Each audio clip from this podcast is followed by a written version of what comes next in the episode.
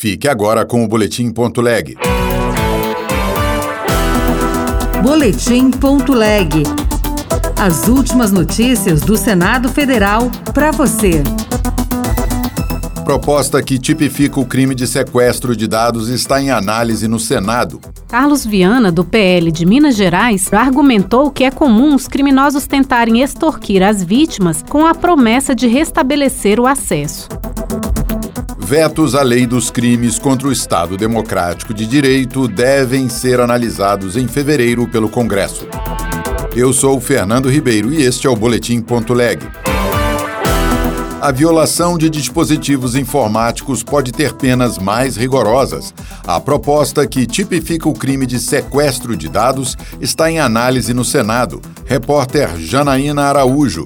O projeto de lei do senador Carlos Viana, do PL de Minas Gerais, altera o Código Penal para qualificar o crime de invasão de computadores e smartphones quando houver a obtenção de dados pessoais e criar o crime de sequestro de dados informáticos. O senador argumentou que é comum os criminosos tentarem extorquir as vítimas com a promessa de restabelecer o acesso.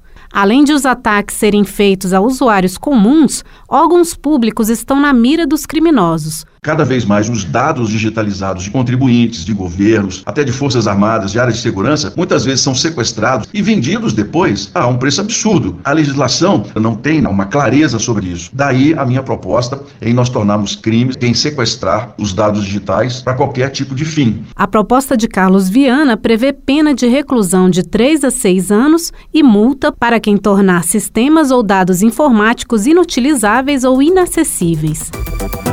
A Previdência Social completou 100 anos de existência nesta terça-feira.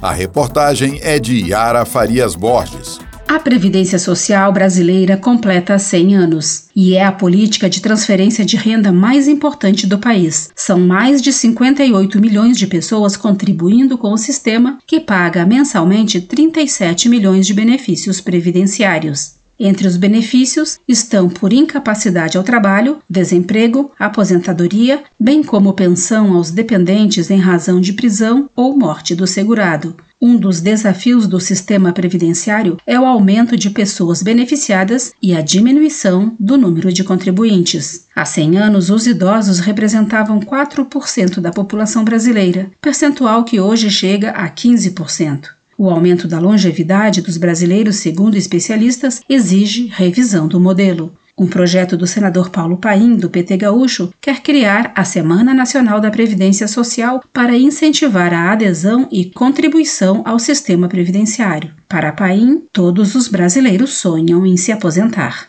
É preciso que todos olhem para o futuro na certeza que poderão, desde que contribuam naturalmente, se aposentar e ter um respaldo né, para toda a vida. Vejam bem, porque a Previdência é tão ampla, isso tem que ser festejado, lembrado, comemorado. Pela proposta, a Semana Nacional da Previdência Social será celebrada na semana do dia 24 de janeiro, data do marco histórico da Previdência Social no Brasil. A partir de fevereiro, o Congresso vai analisar 24 vetos. Entre eles está o veto à Lei dos Crimes contra o Estado Democrático de Direito. Repórter Bianca Mingotti. Bolsonaro vetou oito dispositivos desta norma. Entre eles, o capítulo que incluía no Código Penal o crime de atentado ao direito de manifestação e o aumento da pena a militares que cometessem crime contra o Estado Democrático de Direito, com perda do posto e da patente ou da graduação do envolvido após a invasão ao Congresso e os atos de vandalismo na sede dos três poderes da República, a senadora Elisiane Gama, do Cidadania do Maranhão, defende o caráter de urgência para a derrubada dos vetos. Colocar em caráter de urgência esses vetos em votação para que a gente possa derrubar. Eu acho que hoje, mais do que nunca, além das prisões das pessoas que estiveram em envolvimento de forma direta, nós precisamos chegar aos financiadores e essa lei ela trata, na verdade, de forma muito clara isso. Então a gente precisa, na verdade, derrubar esses vetos, para além das as prisões avançar no processo legislativo. Também está na pauta do Congresso um veto à lei que criou o Piso Nacional da Enfermagem e sobre a renegociação de dívidas do FIES. Outras notícias estão disponíveis em senado.leg.br barra rádio.